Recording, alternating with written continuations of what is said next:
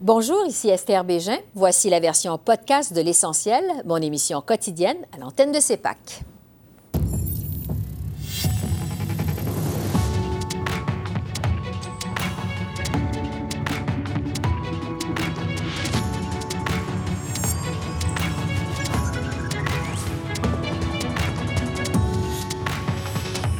Ce soir, au lendemain de la victoire écrasante de la CAQ au Québec, doit-on s'attendre à un référendum sur l'immigration? Sonia Lebel, ministre sortante des Relations canadiennes, répond à nos questions. Québec solidaire rate son pari de former l'opposition officielle. Bilan de campagne avec le député de Rosemont, Vincent Marissal. Majorité de à l'Assemblée nationale, mais seulement deux députés élus sur l'île de Montréal. Jusqu'à quel point le Québec se retrouve divisé après ce scrutin? L'analyste Michel Cog est avec nous. Bonsoir, Mesdames, Messieurs. Au lendemain d'une victoire écrasante au Québec, le premier ministre élu François Legault a voulu se faire rassembleur. La CAQ a raflé une imposante majorité de 90 sièges à l'Assemblée nationale avec 41% des voix. Le Parti libéral du Québec s'accroche à son titre d'opposition officielle malgré un creux historique. Québec solidaire, de son côté, a pratiquement fait du surplace, réussissant à faire élire un député de plus qu'à la dernière élection. Quant au Parti québécois, il survit avec trois députés, son plus bas score depuis sa fondation.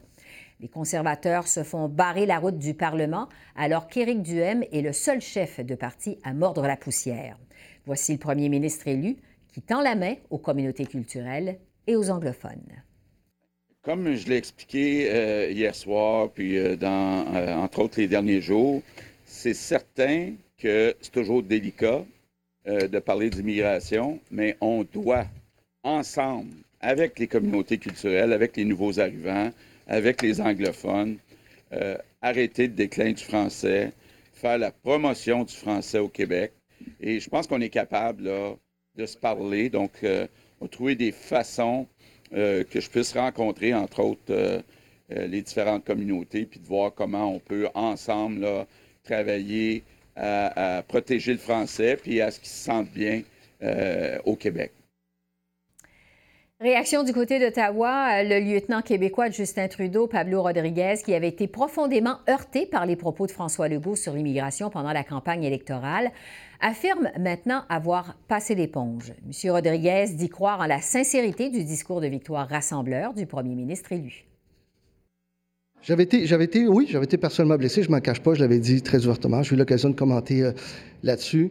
Euh, je pense qu'il y a eu euh, des propos malheureux tenus sur l'immigration au cours de la campagne. Et moi, je suis très content du, du, ton, du discours de M. Legault hier.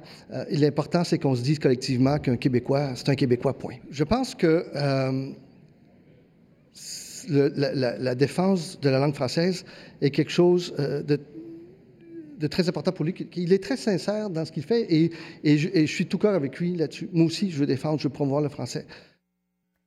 Là-dessus, je retrouve la députée de Champlain pour la coalition Avenir Québec et présidente sortante du Conseil du Trésor et des relations canadiennes et de la francophonie, Sonia Lebel. Bonsoir, Madame Lebel. D'abord, félicitations pour votre victoire. Merci, c'est très gentil. Donc, une victoire écrasante en termes de sièges pour la CAQ, mais avec 41% du vote populaire. Comment vous, vous interprétez le mandat que vous ont confié les Québécois hier? Écoutez, je pense que c'est un mandat qui est quand même assez fort. C'est un mandat où les gens ont compris euh, où on voulait aller. Euh, les grandes priorités de nos citoyens sont, sont très simples. Hein. C'est euh, le coût de la vie, la santé, l'éducation, l'accès aux services de santé et d'éducation, donc, pour nous, euh, c'est une belle indication qu'on se dirige dans la bonne direction, que les gens sont derrière nous dans nos choix. Oui. Bon, vous parlez d'un mandat fort, mais quand même, quand on regarde la carte électorale, il y a une réalité qui saute aux yeux. Euh, vous avez fait élire seulement deux députés, en fait, sur l'île de Montréal. Euh, est-ce que votre gouvernement va pouvoir représenter les Montréalais qui forment quand même presque la moitié de la population du Québec? Parce que M. Legault dit qu'il veut représenter tous les Québécois. Est-ce que votre gouvernement peut représenter les Montréalais également. Ben, au-delà du nombre de députés, plusieurs des ministres sortants du cabinet, des ministres très forts d'ailleurs, hein, quand on parle du ministre de la Santé, euh, de l'Économie, des Finances, moi-même d'ailleurs, qui ai travaillé sur l'île de Montréal pendant près de 27 ans, jusqu'en 2017, Monsieur le Premier ministre lui-même, François Legault, qui, qui habite à Montréal, ont une très belle connaissance de la réalité de l'île de Montréal. On a quand même deux, deux personnes, deux candidats très forts, très fortes, pardon. Ce sont deux femmes, qui sont sur l'île de Montréal également pour nous faire part des réalités de l'île de Montréal. La mairesse Plante a eu l'occasion de le dire d'ailleurs qu'elle n'était pas inquiète compte tenu du fait que autour du premier ministre, il y a beaucoup de gens qui connaissent la réalité de Montréal, puis on est très conscient de l'importance de Montréal, mais de l'importance aussi des régions. Donc, il faut, faut travailler pour concilier tout ça. Et le premier ministre le dit, on doit collaborer, on va tendre la main à tout le monde pour le faire. Mais quand on parle de bien connaître la ville de Montréal, l'île de Montréal, la grande région de Montréal, je pense qu'il faut que je rassure tout le monde. Il y a beaucoup de voix autour de la table pour faire valoir ces points de vue. Mais est-ce que c'est quand même une déception pour la CAQ de ne pas réussir à, faire, réussir à faire une percée plus importante sur l'île de Montréal? Bien, c'est toujours, c'est sûr qu'on a présenté des candidats, des candidates de qualité. Pour moi, c'est un témoignage très fort du respect qu'on a pour les citoyens de l'île de Montréal. Donc, euh, oui, euh, à toute fin pratique, quand on mm-hmm. présente des gens, c'est parce qu'on veut les faire élire. Mais je pense que ce qui est important, c'est de bien comprendre qu'on va, qu'on a tout ce qu'il faut et que les Montréalais ont quand même une présence très forte autour du, du premier ministre, autour du cabinet. Parlons du mode de scrutin. Je le disais, la CAQ a fait élire 90 députés avec 41 euh, du vote. Avec 15% du vote, le Parti québécois a fait élire euh, seulement trois députés. Le chef du PQ parle d'ailleurs d'injustice.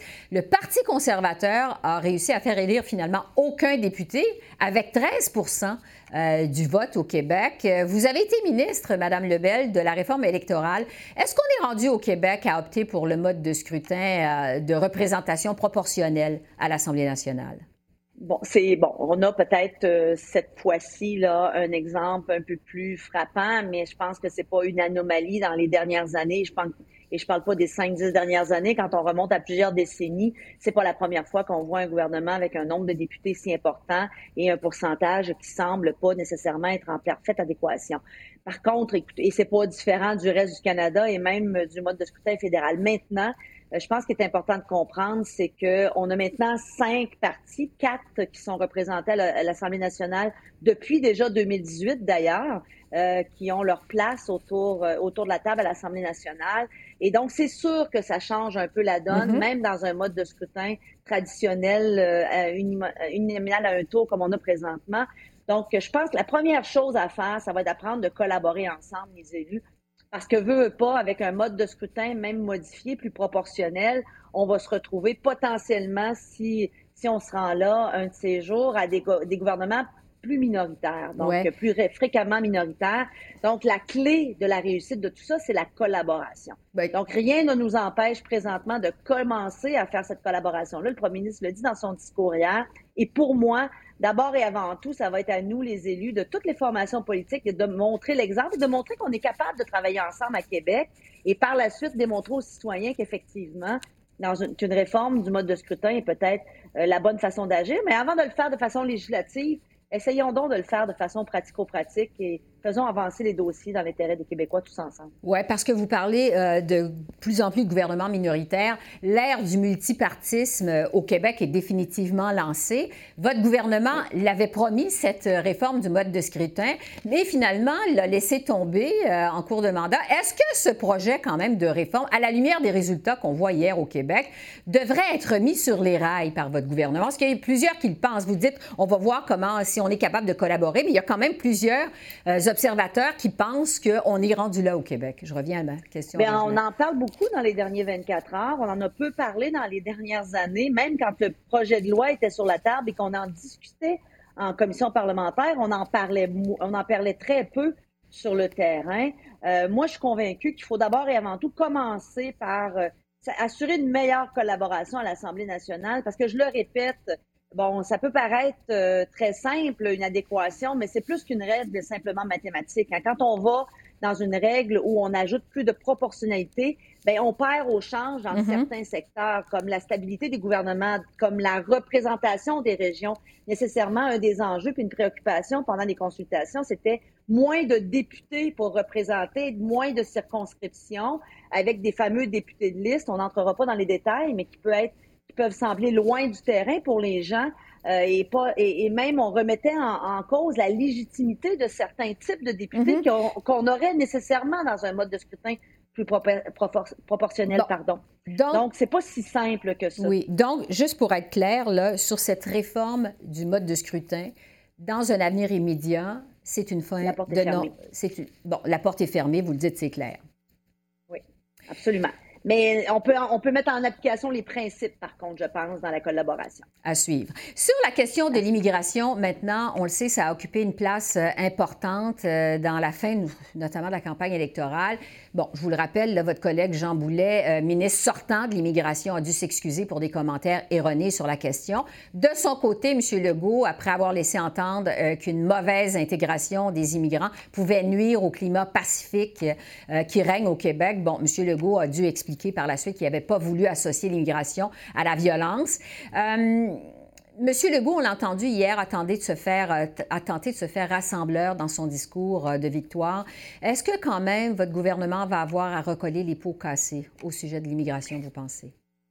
C'est toujours un sujet délicat quand on parle d'immigration, surtout quand on parle d'immigration avec les difficultés d'intégration ou les défis d'intégration qu'on peut avoir quand on est une province francophone au milieu d'un océan anglophone et qu'on veut être capable de protéger notre langue. Vous l'avez dit, je suis aussi ministre responsable des francophonies canadiennes mm-hmm. et partout sur le territoire du Canada, les minorités francophones ont ce même souci euh, d'immigration qui vient noyer leur démographie. Donc, c'est pas euh, et ça devient rapidement, malheureusement, un combat euh, eux contre nous. De la même façon, quand on parle de la, de la langue française, on, ça semble toujours vouloir dégénérer en combat anglophone versus francophone, alors que pour moi, c'est pas des choses qui doivent être en opposition. Donc, je pense qu'il faut euh, apprendre à parler de ce sujet-là, euh, apprendre à le faire avec beaucoup plus peut-être de sensibilité, même mm-hmm. si je crois qu'on est à la bonne place et que nos, euh, nos intentions sont légitimes et bonnes et que c'est pas un rejet du tout des gens issus des autres communautés. Au contraire, ils sont une richesse pour notre société, mais en même temps, on veut protéger notre langue française et c'est une réalité aussi. Donc, il faut le faire de façon beaucoup plus délicate, si on veut.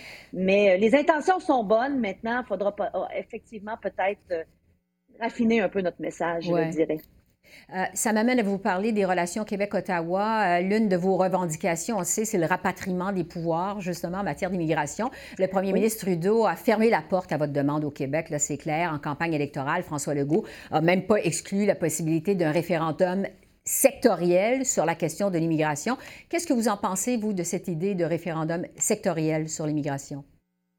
Ben, ça pourrait être une bonne idée, mais je pense qu'on en a eu une grosse discussion pendant la campagne électorale et on voit à quel point c'est un sujet qui est délicat et qu'il y a une grande importance pour le Québec de contrôler le plus possible euh, son, son, immigration pour justement respecter la capacité d'intégration.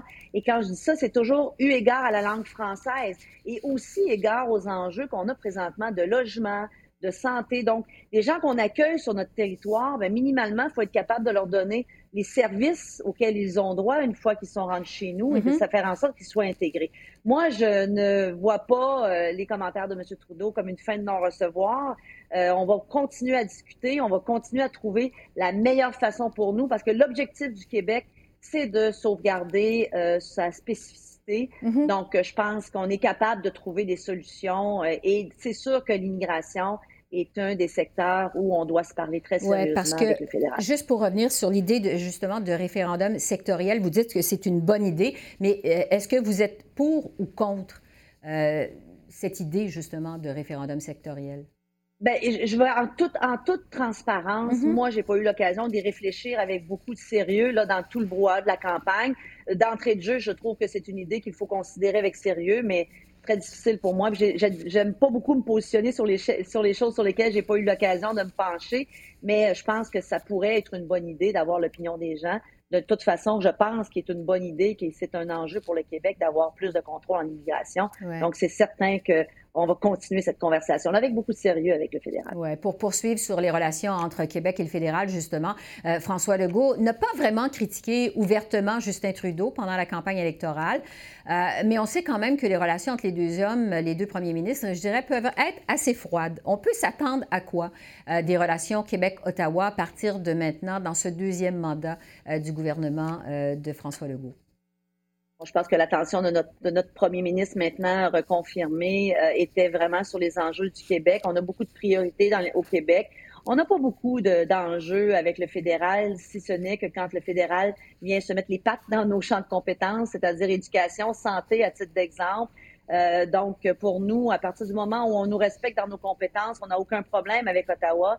J'ai des bonnes relations, moi, avec mon collègue Dominique Leblanc, avec Pablo Rodriguez, à titre d'exemple, avec François-Philippe Champagne, avec qui je partage un grand comté. On a euh, des, des, priorités euh, et des enjeux qui sont euh, qu'on partage, pardon, mm-hmm. pour nos citoyens. Donc moi, je suis confiante qu'on va être capable d'avoir de belles conversations. Maintenant, naturellement, c'est sûr que on disons qu'on montre un peu plus les dents quand on vient jouer dans nos compétences, là, quand on parle de santé, à titre d'exemple. Et on n'a pas abandonné la question des, des transferts, en santé, même si on n'en a pas parlé. Oui, c'est vrai qu'on n'en a pas parlé, même pas pendant la campagne électorale. Euh, donc, les relations Québec-Ottawa, évidemment, c'est une chose qu'on va continuer à suivre de très près euh, de notre côté à CEPAC. Absolument. Sonia Lebel, merci beaucoup d'avoir pris le temps de nous parler aujourd'hui. C'est très apprécié. Merci. C'est un plaisir et bonne journée à tous. À vous aussi. Merci. Au revoir. Là-dessus, on va faire le point sur la campagne de Québec solidaire qui se posait un peu comme l'alternative à la CAQ dans cette élection. Je retrouve Vincent Marissal, le député de Rosemont. Bonsoir, Monsieur Marissal. Félicitations d'abord pour votre victoire. Merci et bonsoir. Merci de me recevoir. Québec solidaire se battait pour l'opposition officielle, en fait, à l'Assemblée nationale, promettait de conquérir de nouvelles circonscriptions. Finalement, vous avez terminé avec un seul député de plus, un seul député supplémentaire. Euh, jusqu'à quel point cette élection, elle est décevante pour Québec solidaire? On ne se cachera pas qu'on aurait souhaité avoir davantage euh, de nouveaux collègues au caucus. C'est un fait. Euh, on a pensé un moment qu'on pouvait y arriver. Sauf que la vague caquiste était très forte, on, va se le dire, même dans certains coins où on avait des candidatures extraordinaires. Je pense par exemple à Mélissa Généreux dans Saint-François, qui nous aurait fait une députée et qui aurait fait une députée extraordinaire à l'Assemblée nationale. Euh, la vague caquiste était telle mm-hmm. qu'on a résisté. C'est déjà, c'est déjà mieux que les autres partis de l'opposition. On a résisté, sauf dans dans Rouen-Noranda, Témiscamingue. Ça, c'est une très, très grande tristesse. je le dis à titre personnel, de perdre une collègue de la qualité des, des et ça me brise le cœur. Mais on a tenu le coup. Euh, on a tenu le coup avec nos idées. Il aurait été probablement facile de tourner les coins ronds, de baisser les bras, euh, surtout quand on s'est mis à nous attaquer de toutes sortes, euh, notamment M. Legault, qui a beaucoup, beaucoup insisté sur Québec solidaire. Alors, on prend des notes pour la prochaine. Oui, parce que euh, Québec solidaire avait créé la surprise lors de l'élection euh, précédente en 2018 au Québec. Bon, une formation mm. euh, de gauche qui faisait élire 10 députés à l'Assemblée nationale, je le disais d'entrée de jeu, se présentait comme l'alternative à la CAQ. Qu'est-ce qui explique que Québec solidaire semble avoir perdu son élan, l'élan que vous aviez en 2018, selon vous? Ben, je ne suis pas tout à fait d'accord pour dire qu'on a perdu un élan. Euh, le fait qu'on ait résisté, par exemple, à ce tsunami caquiste, parce que le nombre de députés de la CAQ autour de 90, on verra les derniers recomptages, là, mais on est autour hein, de 90 sur 125. De toute évidence, ça n'en laisse pas mm-hmm. beaucoup pour les autres. C'est historique, c'est une vague historique. Alors, on a eu de l'eau euh, probablement jusqu'à la taille, mais on ne s'est pas noyé, puis on a résisté dans les lieux où on était déjà élu. Moi, par exemple, dans Rosemont, j'ai doublé ma majorité. C'est le cas d'à peu près tous mes collègues. Mm-hmm. Euh, Christine Labrie dans Sherbrooke, malgré une fronde, une attaque de la CAQ frontale avec beaucoup, beaucoup d'efforts, avec une candidate vedette. Hier encore, euh, M. Legault faisait des téléphones dans Jean Lesage, ça c'est à Québec, pour essayer de déloger mon collègue Sol Zanetti, qui a tenu, euh, qui a tenu bon, puis qui, est encore député ce matin. Alors, ce soir, je devrais dire, alors, c'est quand même une performance euh, notable, et puis on est là. Puis surtout, on a, pour la plupart d'entre nous, quatre ans d'expérience derrière la cravate. Alors, on sera une opposition très féroce à l'Assemblée nationale.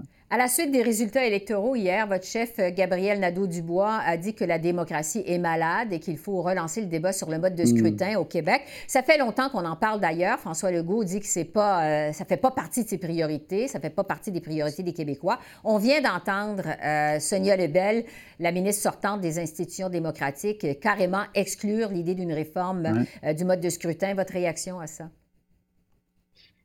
Pourtant, François Legault s'est engagé à le faire. Euh, personne ne l'obligeait à signer ce papier avec euh, le mouvement démocratie nouvelle et il l'a signé, le papier. Il s'était engagé avec les autres chefs, comme la plupart des autres chefs avant lui d'ailleurs, des anciens premiers ministres, et il ne l'a pas fait. non seulement il a dit que c'est plus sur la table puis que ça l'intéresse pas, mais il a dit aussi pendant la campagne électorale que c'était l'affaire de quelques intellectuels au Québec. Je suis pas d'accord, moi, parce qu'effectivement, il y a des gens là, dont le vote n'est pas vraiment représenté, et pas que des électeurs de Québec solidaire, des, électeurs de, de, tous les partis de l'opposition. Alors, il y a une distorsion, elle est mathématiquement visible, et ce que M. Legault a fait, euh, lui qui avait dit qu'il ne ferait pas un Justin Trudeau de lui, ben, c'est exactement ce qu'il a fait.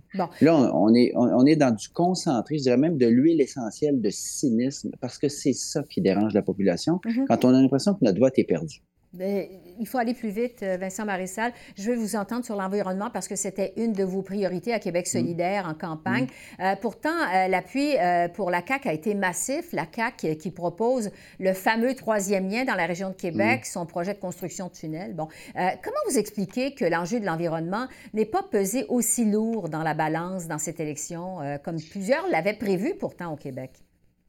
Ben, parce que notamment, il y avait un immense nuage sur la tête de tout le monde euh, au Québec et partout d'ailleurs. C'est l'inflation qui est venue chasser euh, l'enjeu de l'environnement.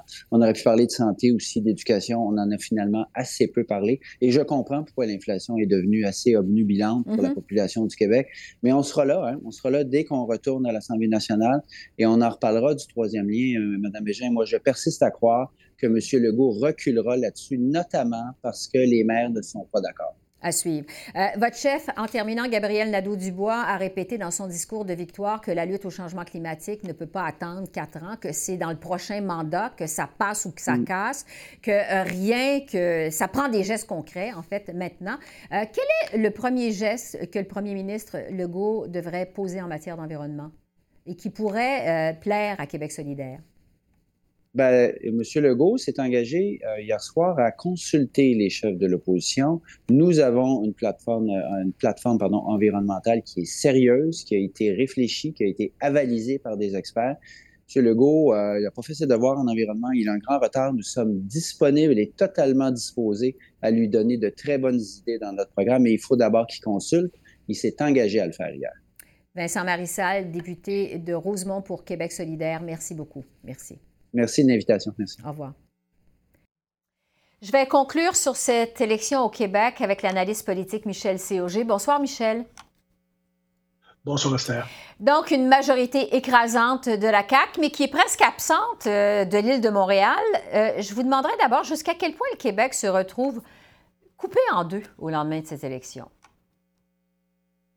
Ah, il se retrouve coupé en deux de plusieurs façons. Il se retrouve coupé en deux géographiquement, comme vous le dites, avec le parti au pouvoir qui n'a que deux sièges sur l'île de Montréal. Ce qu'il y avait avant, c'est pas les mêmes deux sièges, mais quand même. Mm-hmm. euh, D'autre part, il se retrouve coupé euh, linguistiquement. Euh, plus que jamais, le Parti libéral du Québec et le Parti de la communauté anglophone. Euh, Madame Anglade garde le titre de chef de l'opposition, mais c'est uniquement à cause des voix et de la concentration du vote libéral dans alors, euh, ça fait beaucoup de, de, clivage pour un nouveau gouvernement que le nouveau gouvernement va devoir gérer. Oui, parce qu'on l'a dit, la bataille euh, de cette élection, c'était celle pour l'opposition. Euh, finalement, ce sont les libéraux quand même qui conservent l'opposition officielle à mhm. l'Assemblée nationale, mais avec seulement 14% du vote populaire. C'est le pire score de l'histoire du PLQ. c'est moins que le Parti québécois, moins que Québec solidaire également. Vous parliez du, des libéraux il y a un instant. Qu'est-ce qui explique une telle déroute euh, pour les libéraux? D'abord parce qu'il y avait quatre grands partis d'opposition. C'est du jamais vu, ça. Euh, le système parlementaire britannique, qui est le nôtre, fonctionne bien quand il y a deux partis, et, euh, ou un troisième parti des fois, mais c'est vraiment ben, un système qui fonctionne en bipartisme.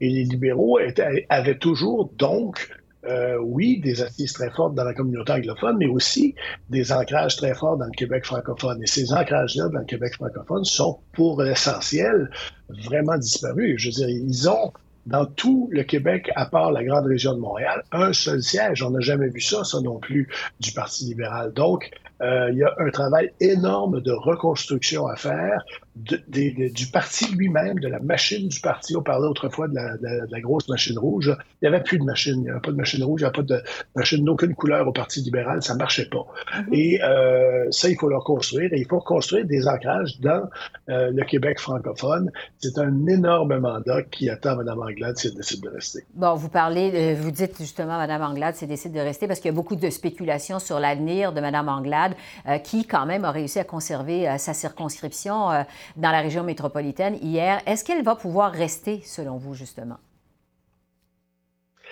Le Parti libéral n'est pas un parti qui tolère très longtemps les gens qui perdent des élections. Alors, euh, même si elle dit qu'elle veut rester, c'est pas certain que le parti veuille la garder, mais en même temps, euh, est-ce qu'il y a quelqu'un d'autre qui attend euh, pas loin, prêt à devenir chef du Parti libéral? Je pense pas. On, a, on ne sent pas ça. Alors peut-être qu'on va laisser euh, Mme Anglade là, faute de combattants. c'est bien possible. Vous savez, il faut pas l'oublier, là. même si le Parti libéral a des gros problèmes, Mme Anglade a été élue chef de ce parti-là dans des circonstances extrêmement particulières. Elle a été élue par acclamation pendant la pandémie mm-hmm. avec, son, avec son seul adversaire qui s'est désisté. Elle n'a même pas eu une campagne le leadership, ça sert de, de, de lancement pour un politicien. Elle n'a pas eu ça. Donc, euh, à un moment donné, elle a été désavantagée dès le départ. Euh, je ne suis pas sûr que dans l'état actuel du parti, il va se retrouver beaucoup de personnes qui vont dire Moi, je vais être chef du PLQ. Oui. Euh, du côté du Parti québécois, on a fait élire seulement trois députés avec 15% des intentions de vote. Québec solidaire a recueilli aussi 15% du vote populaire. Ce sont deux formations souverainistes. Michel, qu'est-ce que ça nous dit du mouvement souverainiste au Québec dans l'état actuel? Euh, M. Saint-Pierre Plamondon a lancé un appel dans les dix derniers jours de la campagne, quand les choses se sont mises à aller un peu mieux. Il y avait un vote de, sympathie et d'estime, même pour lui. Euh, tout le monde dit on va faire de la politique autrement. Lui a réussi à le faire. Alors, euh, alors il a lancé un appel aux gens en disant aux, aux, péquistes revenez à la maison, ne laissez pas ce parti-là mourir. Ça a eu un certain effet, mais trois sièges, c'est pas beaucoup, y compris que euh, quand on pense que d'abord Pascal Bérubé dans, dans Matane euh, va mourir député s'il le veut, il pourrait se présenter pour le Parti végétarien et pour le Parti carnivore puis il gagnerait il euh, n'y a pas de problème. À part de ça, il reste les îles de la Madeleine et le comté de M. Saint-Pierre Plamondon, qui, ne l'oublions pas, euh, gagne essentiellement parce que la candidate de Québec solidaire s'était fait prendre à piquer des dépliants dans, le, dans les boîtes aux lettres. Euh, si elle avait été sur le bulletin de vote, probablement que M. Saint-Pierre Plamondon n'aurait pas été élu. Alors, c'est pas une journée pour pavoiser pour le Parti québécois, mais quand on voit la mort aussi proche, avoir trois députés, c'est quand même bien. Mm-hmm. Euh, sur les relations entre Québec et Ottawa, maintenant, François Legault euh, n'a pas quand même critiqué ouvertement Justin Trudeau pendant cette campagne électorale, mais a quand même ouvert la porte à un référendum sectoriel sur l'immigration. À quoi on peut s'attendre des relations Québec-Ottawa à partir de maintenant, avec un mandat aussi fort pour la CAQ, vous pensez? D'une part, euh, c'est pas pour rien que M. Legault n'a pas critiqué M. Trudeau, parce que une partie de ses électeurs, des électeurs de la CAQ, sont aussi des électeurs de M. Trudeau. Euh, c'est le parti de centre dans les deux endroits. Hein. Alors, donc, je pense qu'il avait compris, puis il avait vu Doug Ford quelques mois plus tôt ne pas critiquer Justin Trudeau et même devenir un grand ami de Justin Trudeau, ça l'avait payé. Donc, je pense que M. Euh, Legault, qui pourtant, aux dernières élections fédérales, disait qu'il faut voter contre Justin Trudeau, a comme compris que ça n'allait peut-être pas être à son avantage. D'autre part, M. Legault dit je dois, avoir un mandat fort pour aller chercher de nouveaux pouvoirs à Ottawa. Euh, finalement, son mandat n'est guère plus fort que, euh, oui, un petit peu plus élevé en termes de, nombre de députés à cause du système électoral, mais en termes de, de voix exprimées, c'est 38 contre 41. C'est pas, pas énorme comme différence. Donc, on verra s'il décide d'aller faire des, euh, des, demandes à Ottawa, en, particulier en matière d'immigration, alors qu'il sait que la réponse va être non. Ce qu'il veut, c'est la réunification familiale euh, qui relève du gouvernement fédéral, puis qui relève surtout de l'humanitaire. On se demande ce que le Québec ferait de très différent avec le pouvoir s'il l'obtenait. Alors, euh, bon, il n'a pas fermé la porte à un référendum sectoriel sur l'immigration. Il n'a pas fermé, mais je n'ai pas trouvé qu'il l'avait ouvert très grand non plus.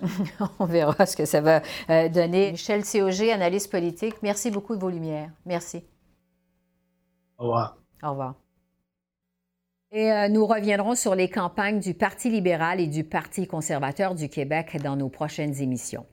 Entre-temps, du côté d'Ottawa, Justin Trudeau a annoncé un fonds de 300 millions de dollars pour aider les sinistrés de la tempête Fiona.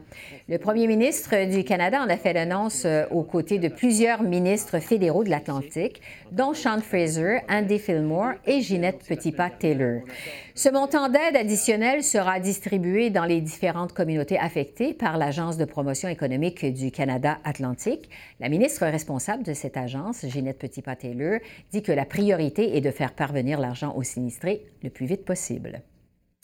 Alors voilà, c'est comme ça qu'on a vu l'essentiel de l'actualité de ce mardi 4 octobre sur la colline parlementaire à Ottawa.